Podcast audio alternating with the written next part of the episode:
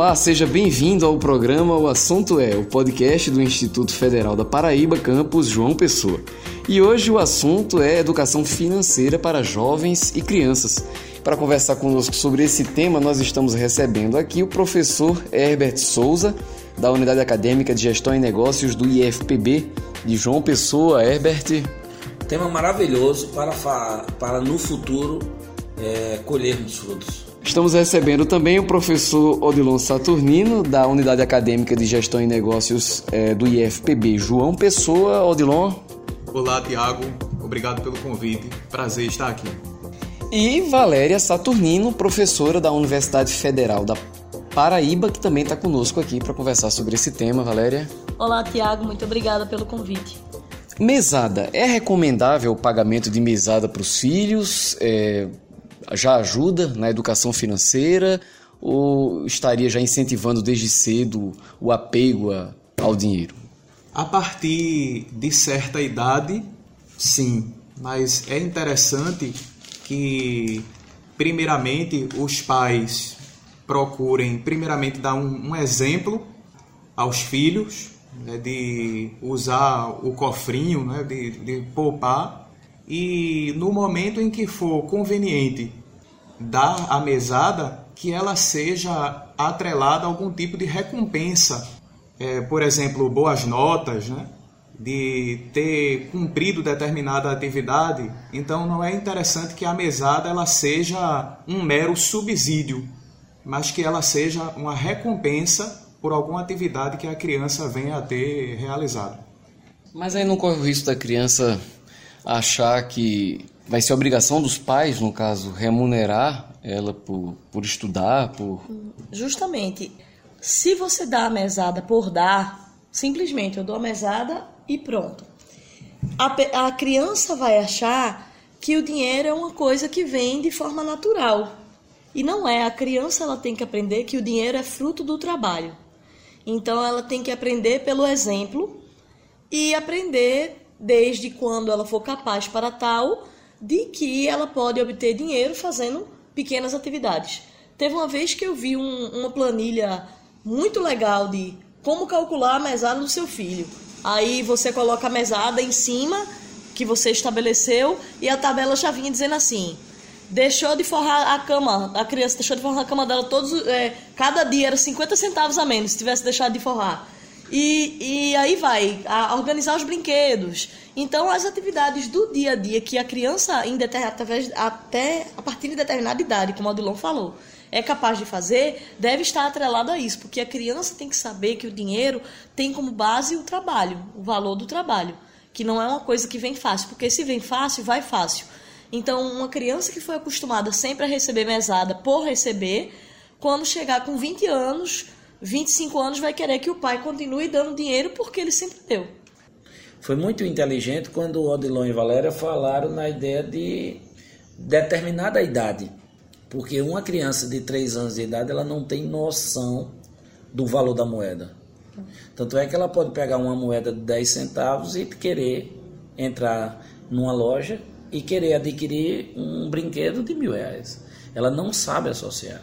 Tanto é que é, é, muito importante o uso do cofrinho, mas que esse cofre seja um cofre transparente, para que a criança esteja vendo o acúmulo, que isso daí é muito interessante nessa faixa etária. Aí a partir lá dos seus 11, 12 anos, você atrelar uma mesada. E essa mesada poderia estar com todas as situações para administrar, uma saída para o cinema, o lanche da escola, por isso que é importante que essa mesada tenha um valor pensado, que não seja um valor possível. Porque, imagina, fica difícil você planejar algo que seu orçamento não cobre. Então é muito importante que o valor da mesada seja um valor pensado.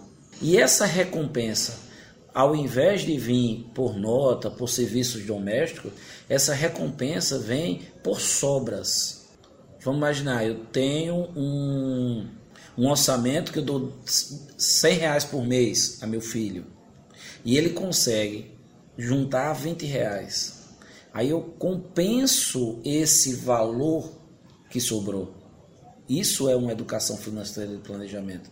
Vamos imaginar que a cada 20 reais que sobre, eu aumento 25% dessa sobra. Isso é uma forma de compensar. Mas eu também defendo a ideia de, de que você associe isso a, outros, a outras situações da vida fora o financeiro. Realmente, o que é necessário oferecer às crianças é uma educação financeira. Né? Essa ideia do, do cofre transparente é bem interessante né? e é importante que a criança tenha consciência do valor que cada produto que ela deseja adquirir, do valor que ele tem e que é necessário ela fazer um esforço para conseguir esse valor. De o pai ou a mãe né, não comprar, não pagar tudo, de ele juntar uma parte. Então isso é muito importante. Na verdade, não só a educação financeira, mas todo tipo de educação em si se dá pelo exemplo. Por exemplo, educar para a criança ser carinhosa, para a criança ser respeitosa, tudo isso se dá pelo exemplo e a educação financeira não é diferente. Então, se a criança tem um cofrinho ou um cofre transparente, como o professor falou, Herbert, o professor Herbert falou que é bem interessante, que você adulto também tenha o seu cofre transparente e que você, é, a criança veja você colocando dinheiro ali e você cria ocasiões para isso. De repente você tem um escritório, você chama seu filho para conversar no escritório e na hora que você chama lá para conversar, você vai colocar, é, diz assim, aguarde só um momento, filho, que eu vou guardar o dinheiro que eu ganhei aqui da, da semana. E mostrar pelo exemplo que ele vai querer fazer também. E eu já vi um, uns cofrinhos bem interessantes que eles são quadros que você pendura na parede e que atrás ele tem uma foto que você pode mudar a foto. Que aí a ideia é você colocar um objetivo ali. O pessoal tira, coloca a foto do lugar que quer viajar e sai jogando dinheiro ali até conseguir viajar. É claro que a gente não vai fazer isso com grandes quantias, porque senão estaríamos perdendo de investir. Porém, para dar o exemplo, é excelente. É, é, essa história da educação ela é muito. É uma linha muito tênue para saber se você realmente está. Educar é, é erro e acerto. Tanto é que a gente escuta muito: pai, você esteve aonde? Não, eu estava trabalhando para poder comprar, para ganhar dinheiro.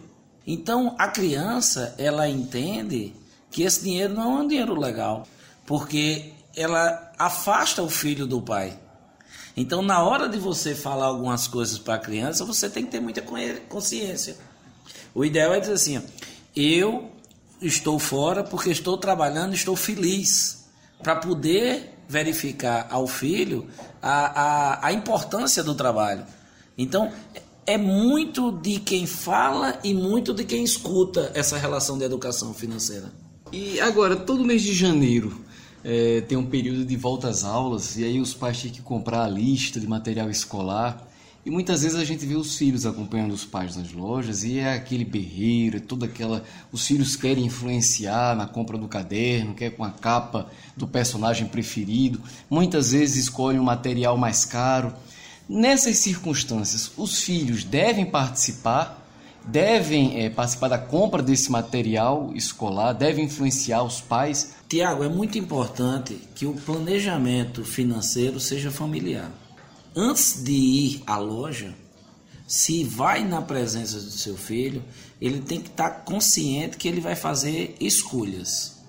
Ele pode muito bem escolher o caderno com a capa que ele quer, porém, ele tem que ter consciência que o lápis não vai ser o lápis do desejo dele, nem tampouco a mochila, porque não cabe naquele orçamento. O interessante é isso, ele saber que ele pode, ao invés de ter um caderno com a capa que ele quer e um lápis, ele pode destinar dinheiro para a mochila. Então é nessa hora que você vai dando a, a, a educação financeira para que o seu filho possa crescer ciente do que é o uso do dinheiro. E assim como se dá o exemplo no caso do cofre transparente, né, para que as crianças vejam o hábito de reserva dos pais. Nesse hábito de compra é uma questão de exemplo também. Então, se no dia a dia os pais demonstram para as crianças que têm um bom comportamento quando vão ao shopping, né, que é, mostra para a família que se divertir não é necessariamente gastar, então é buscar outras formas de diversão que não impliquem necessariamente em gastos. Uma simples caminhada, consequentemente, o comportamento de compra vai ser também exemplar né, para os filhos. É, lembrando que estamos falando de crianças. Pense num, num bebê realmente de entre um e dois anos. A criança ela não sabe o que é dinheiro, o que são coisas, ela não aprendeu sabendo isso.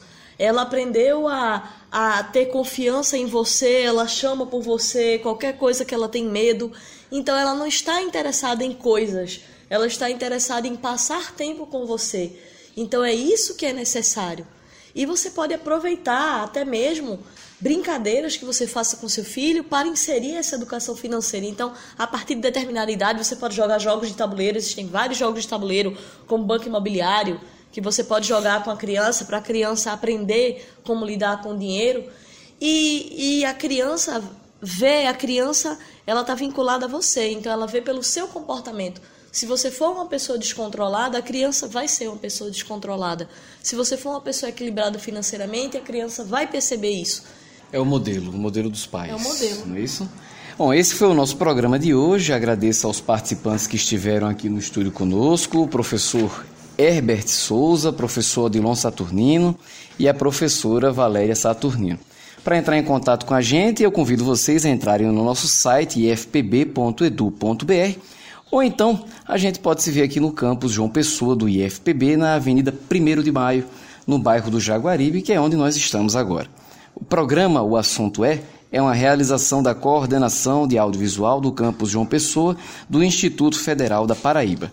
O roteiro e a apresentação é de Tiago Zaidan. A música tema do programa é de Jay Lang. E a coordenação de audiovisual é de Adilson Luiz Silva. Até a próxima!